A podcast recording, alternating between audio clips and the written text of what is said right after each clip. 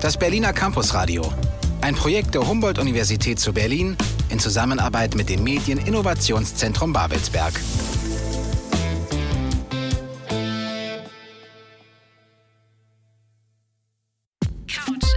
Couch FM.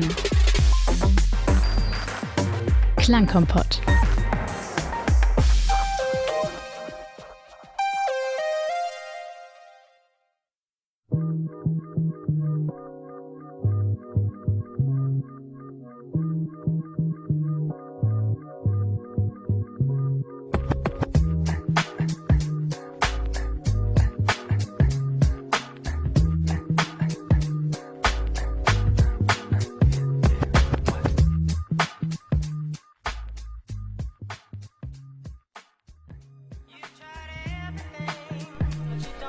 Tupac lebt. Das ist eine der Mythen, die sich um den Rapper ranken. Manche wollen ihn im wahrsten Sinne des Wortes irgendwo zurückgezogen auf Kuba lebendig wissen. Andere meinen es im übertragenen Sinne, denn seine Musik hat auch 25 Jahre nach seinem Tod nichts an Bekanntheit und Beliebtheit eingebüßt. An dieser Stelle hallo und herzlich willkommen zur neuen Ausgabe Klangkompott. Ein Thema, zehn Tracks hier bei Catch FM am Mikro heute auf der 91.0 Alex Berlin Nika, wie vor zwei Wochen angekündigt, mit der zweiten Folge zu Tupac Amaru Shakur, der am 16. Juni seinen Geburtstag hatte und 50 Jahre alt geworden wäre. Sein Leben hatte seit Stunde Null einen turbulenten, ereignisreichen, sehr politischen, ja tragischen Verlauf und endete, als der Rapper und Schauspieler gerade einmal 25 Jahre alt war, durch ein brutales Attentat. Bis heute ist nicht geklärt, wer ihn am 7. September 1996 in Las Vegas angeschossen hat. Er erlag den Wunden wenige Tage später tatsächlich an einem Freitag, den 13. Von den Anfängen seiner Karriere handelte die erste Folge. Wir haben einige seiner frühen Songs gespielt und ein paar Evergreens aus seinem Repertoire. Heute gibt es eine Fortsetzung. Ich habe zehn weitere Songs aus seinem Nachlass ausgesucht. Seid gespannt auf Musik, vor allem rund um ein einschneidendes Ereignis, welches nicht nur Tupacs Leben mächtigst geprägt hat, sondern auch die US-amerikanische Hip-Hop-Geschichte. Erfahrt gleich, wie der berüchtigte East Coast-West Coast-Streit seinen Höhepunkt erreichte. Jetzt erst einmal unser erster Song für heute, California Love.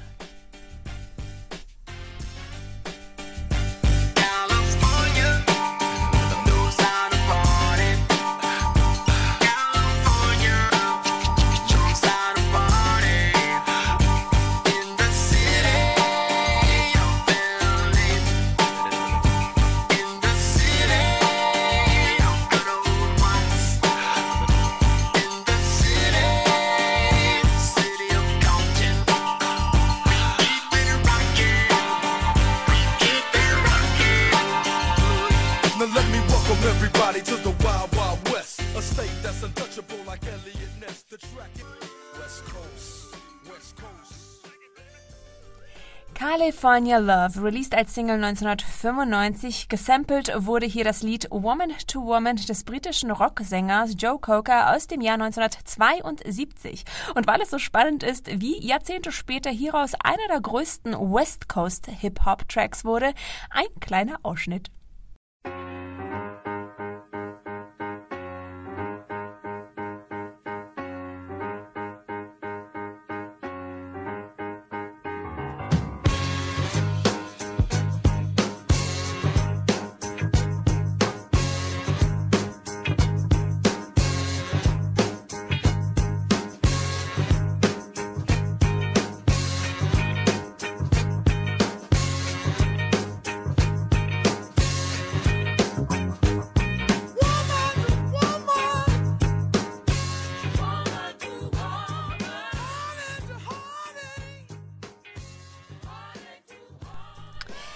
In der Tupac-Variante habt ihr es ja gehört. Der Rapper besingt Kalifornien und das Wild Wild West. Tupac spricht zum Beat auch folgende Worte. Out on bail, fresh out of jail. California Dreamin'. Ja, so ist es nämlich. Tupac saß ab Februar 1995 im Gefängnis, wurde aber freigekauft, musste somit nicht die vollen 18 Monate bis viereinhalb Jahre, die ihm drohten, absitzen. Am 12. Oktober 1995 war Pac wieder auf freiem Fuß, aber so richtig frei war er nicht wirklich. Labelchef von Death Row Records, Shug Knight, hat es darauf abgesehen, aus Tupac einen West Coast Star zu machen und belächte eine Million Dollar für dessen Freilassung. Seine Voraussetzung, Tupac soll drei Alben unter dem Label, zu dem übrigens damals Dr. Dre und Snoop Dogg angehörten, veröffentlichen. Kaum war Pac aus dem Gefängnis, stand er also schon im Studio und machte sich an die Arbeit. Das Ergebnis, das Album All Eyes on Me mit 27 Tracks wurde als Doppel-CD, ja, so lange ist die Story her. Es gab damals noch CDs. Im Dezember 1995 fertig gebastelt. California Love ist einer der Tracks auf der ersten CD. Ein anderer Hit aus dem Album ist der Track, der so heißt wie das Album selbst. All Eyes on Me. All eyes on me. All eyes on me. Know what? I bet you got it twisted, you don't know who to trust. So many player hating niggas trying to sound like us. Say they ready for the front, but I don't think they know it. Straight to the depths of hell is where them cowards going. Well, all you still uh, hitting motherfuckers up. Really on that dope. All Eyes on Me. Warum eigentlich? In einem Interview mit MTV sagte Park dazu, That's how I feel it is. I got the police watching me. I got the females that want to charge me with false charges and sue me. I got the females that like me. I got the jealous homeboys. And I got the homies that roll with me. Everybody's looking to see what I'ma do now. So, all eyes on me. Was war aber passiert, bevor es so gekommen ist? Der Hip-Hop hat seine Ursprünge an der Ostküste und zwar in New York. Aber das Genre wurde auch an der Westküste immer populärer. Zu den ganz großen der West Coast Hip-Hop-Szene gehören die Band NWA, dann Ice-T, Dr. Dre und Snoop Dogg. Die Konkurrenz im Visier begann ein gegenseitiges Dissen der beiden Küsten. Und dann war da Tupac. Er war in New York geboren, wie auch der Hip-Hop, lebte aber an der Westküste und hatte sich erst einmal keiner Seite verschrieben. Er blieb unabhängig und war weiterhin auch mal wieder an der Ostküste unterwegs, wo er sich mit Christopher Wallace, aka Biggie, anfreundete. Die beiden verabredeten sich oft zum gemeinsamen Freestylen. Wer war aber nochmal Biggie? Die folgenden Tunes könnten euch bekannt vorkommen. It. You got it, nigga, flaunt it. That Brooklyn bullshit, we on it. Biggie, biggie, biggie, can't you see? Sometimes your words just hypnotize me.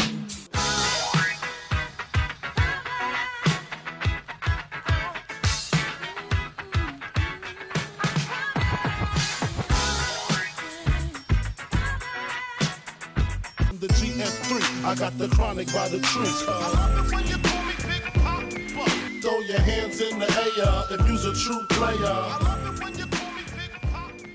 To the honeys getting money.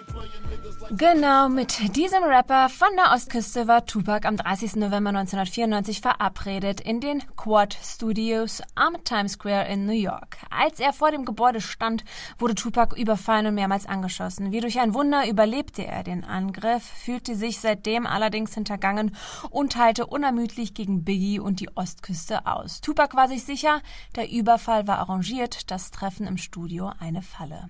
Bevor wir uns anhören, wie Tupac dies musikalisch verarbeitet hat, hier einer der sehr wenigen Tracks, in dem Tupac und Biggie zusammenzuhören sind.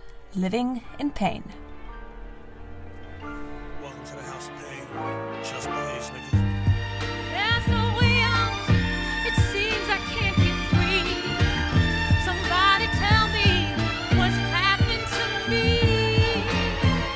country blood got me choking. I'm on a mission to the point that motherfuckers think I'm smoking.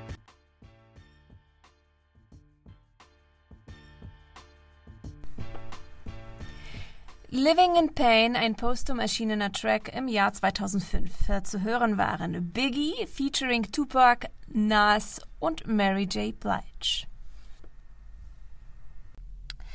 Tupac ließ der Gedanke einfach nicht los, von den eigenen Leuten verraten worden zu sein. Biggie selbst beteuerte immer wieder, mit der Schießerei nicht in Verbindung gestanden zu haben. Der Fall wurde nie gelöst. Bis heute steht offiziell nicht fest, wer für die Attacke auf Pack im November 1994 verantwortlich ist. Fakt ist, vier Kugeln im Körper, eine dreistündige OP. Der ganze Vorfall hat Tupac für immer traumatisiert. Nach außen hin gab er allerdings vor, keinen Schmerz zu kennen, bestand darauf, kurz nach der OP aus dem Krankenhaus entlassen zu werden. Das Verrückte on top, nur einen Tag später wurde er wegen sexueller Belästigung inhaftiert. Er gab stets an, in der Angelegenheit zu Unrecht angeklagt worden zu sein. Während er aber nun doch im Gefängnis saß, weil er vom Gericht als schuldig befunden wurde, brachte er sein drittes Album Me Against the World heraus mit Tracks wie Temptations, Dear Mama und So Many Tears.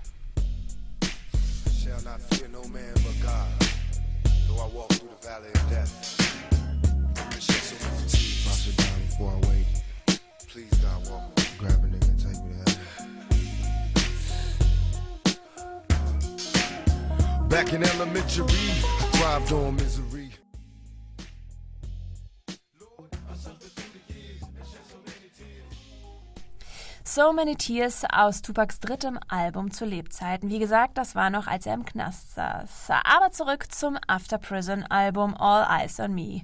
Tupac betonte immer wieder zu wissen, wer ihn angeschossen hat und er vertonte seine Vermutungen. Er trug seine Wut öffentlich aus. Seinen Feinden von der East Coast, vor allem namentlich The Notorious B.I.G. oder Biggie Smalls, wie Wallace sich auch nannte. Ihm widmete er einen heftigen Diss-Track. Ein wütender Tupac der gegen seinen ehemaligen Freestyle-Kumpanen und dessen Team vom Label Bad Boy Entertainment inklusive Inhaber P. Diddy, der sich damals noch Puff Daddy nannte, pöbelte. Was das Zeug hält oder fast schon gar nicht mehr halten kann. Hit him up.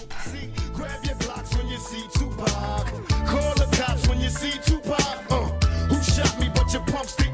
Now you're about to feel the wrath of a menace. Nigga, I hit him up. Check this out. Motherfuckers know what time it is. I don't even know why I'm on this track. Y'all niggas ain't even on my level. I'ma let my little homies ride on you bitch made yeah, ass yeah, bad boy bitches. Up, yeah. Feel. Get out the way, yo. Get out the way, yo.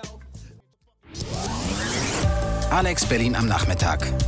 Mit Couch FM. Täglich 17 bis 18 Uhr.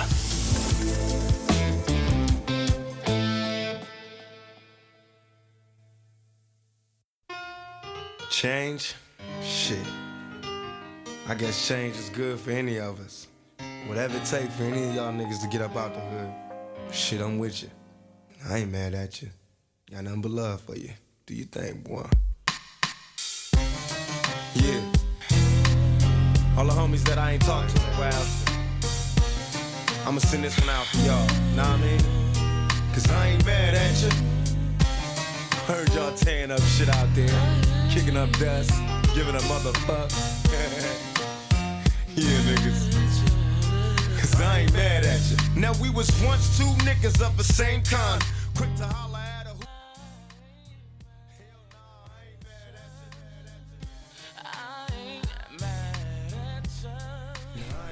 I Ain't Mad at Ya heißt der Song, den ihr gerade gehört habt. Zusammen mit Hit 'em Up aus dem Album All Eyes on Me bezieht sich auch dieses Lied auf den Streit, der zwischen Tupac und Biggie entfachte. So gegensätzlich wie Tupac als Person war, so sind auch diese beiden Tracks. Wut und Aggression auf der einen Seite, Versöhnlichkeit und zwischenmenschliche Verbundenheit auf der anderen. Zu der Zeit nach seiner Freilassung durch Death Row Records ging es in Tupacs Musik vor allem darum, entweder Diss the East oder Praise the West. Der nächste Song in der heutigen Playlist ist eine weitere Ode an die West Side. To live and die in LA. To live in LA. West side, west side, west side. To live and die in LA, where everybody try to fatten their pocket. So many hustle for the cash, so it's hard to knock it. Everybody got their own thing, currency chasing. Worldwide through the hard times, worrying faces. Shed tears as we bury brothers close to heart. What was a friend, now a ghost in the dark. West side, no doubt.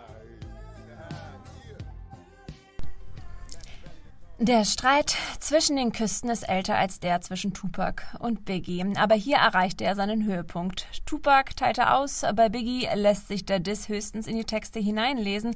Keines der Tracks erwähnt Tupac namentlich. Und vor allem bis zu seinem Tod bestritt The Notorious B.I.G. es auf Tupac in jeglicher Hinsicht abgesehen zu haben. 1997 dann erschüttert die nächste Nachricht die Welt. Ein halbes Jahr nach Tupacs Tod wird auch Biggie erschossen. Wie bei Tupac, so auch bei Biggie der Fall bleibt ungelöst. Niemand will bis heute wissen, wer die Schüsse abgefeuert hat. Es ist eine wirre Story mit vielen wirren Stories, die mehr Fragen aufwerfen, als beantwortet werden können. Hip-Hop ist im Allgemeinen eine komplexe Kunstart und die Biografien seiner KünstlerInnen oftmals ebenso. My Block ist ein Track, den Tupac 1996 aufnahm und der postum 2002 mit dem Album Better Days veröffentlicht wurde.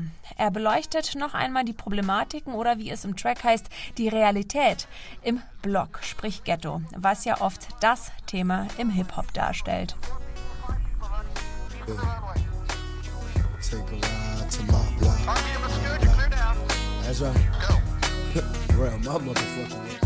It got a nigga shedding tears, reminiscing on my past fears. Cause shit was hectic on me last year. It appears that I've been marked for death. My heartless breath. Los Angeles. It's my block too. Okay. Es macht den Anschein, dass Tupac vom Aktivisten zum Klischee-Gangster-Rapper mutiert war. Das Gefängnis, so heißt es in Büchern über Pac, habe seinen Spirit komplett gebrochen. Seine Seele sei ohnehin schon von Kindesbeinen an zerrissen gewesen. Er selbst gefangen zwischen seinem eigentlichen Ich und dem draufgängerischen Image, das ihm anhaftete. Tupac selbst hatte irgendwann den Eindruck, alle hätten es auf ihn abgesehen. Die Polizei, die Medien, die eigenen Leute. Trust no Body, wiederholte er mehrmals in einem Interview, während er noch im Gefängnis saß. Im nächsten Song kehrt er all diesen Institutionen und Menschen seinerseits den Rücken. Seine Erkenntnis, Only God can judge me. Perhaps I was blind to the facts. Stabbed in the back, I couldn't trust my own homies. Just a bunch of dirty facts. Will I succeed? Paranoid from the weed. And hocus pocus, try to focus, but I can't see. And in my mind, I'm a man doing time. Look to my future, cause my past is all behind me. Is it a crime to fight for what is mine? Everybody's. Tell me what's the use in trying? I've been trapped since birth. Cautious, cause I'm cursed. And fantasies of my family in the. And they say it's the white man I should fear. But it's my own.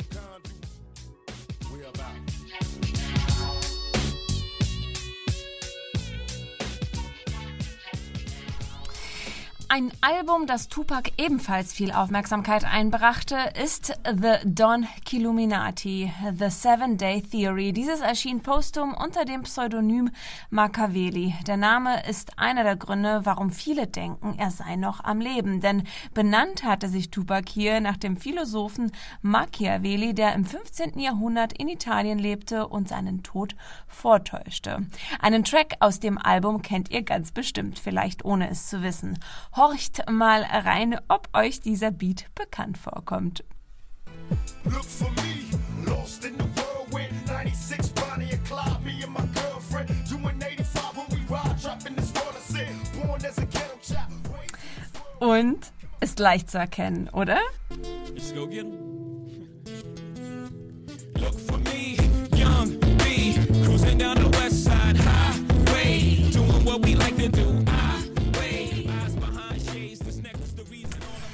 Ja, genau. Beyoncé und Jay-Z coverten 2009 diesen Song von Tupac, Me and My Girlfriend. Der Track ist, by the way, nicht etwa der geliebten Person an Pacs Seite gewidmet, sondern hat sehr brutalen Inhalt, weshalb er nicht seinen Weg in die heutige Playlist gefunden hat. Aber ich schlage hier gerne einen Bogen zum Anfang der heutigen Folge. Tupac lebt. Ob er, wie manche behaupten oder hoffen, seinen Tod vorgetäuscht hat, kann ich nicht beantworten. Eines zumindest ist aber sicher. Er, sowie auch sein Werk, ist bis zum heutigen Tag präsent. Er wurde also sogar schon mal ganz groß gecovert. Zwar gibt es keine Grabstätte des Künstlers, zu dem etwa Fans pilgern könnten, aber es gibt da eine Statue, die an den Künstler erinnert. Ja, wo sonst soll sie stehen, wenn nicht in Herford, einer kleinen Stadt in NRW. Vielleicht macht spätestens diese Info den ein oder die andere von euch neugierig, noch mehr zu Tupac zu erfahren. Denn so kurz sein Leben war, so unendlich lang ist die Liste an Stories, Errungenschaften, Rückschlägen, Konflikten und Meisterwerken aus eben diesem.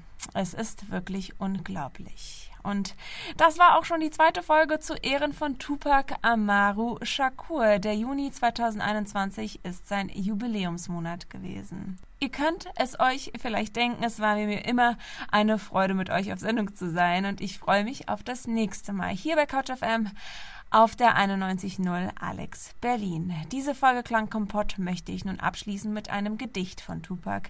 Er hinterlässt nämlich auch noch eine ganze Sammlung an Texten aus den Jahren 1989 bis 91.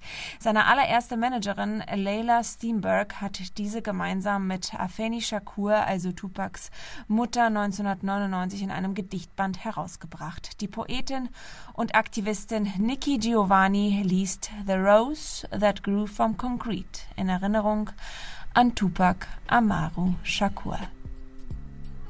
The rose that grew from concrete. Did you hear? Did you hear about the rose that grew from a crack in the concrete? Proving nature's laws wrong, it learned to walk without having feet. Funny it seems, but by keeping its dreams, it learned to breathe fresh air. Long live the rose that grew from concrete when no one else even cared. Keeping all dreams, proving nature's laws wrong, and learn how to.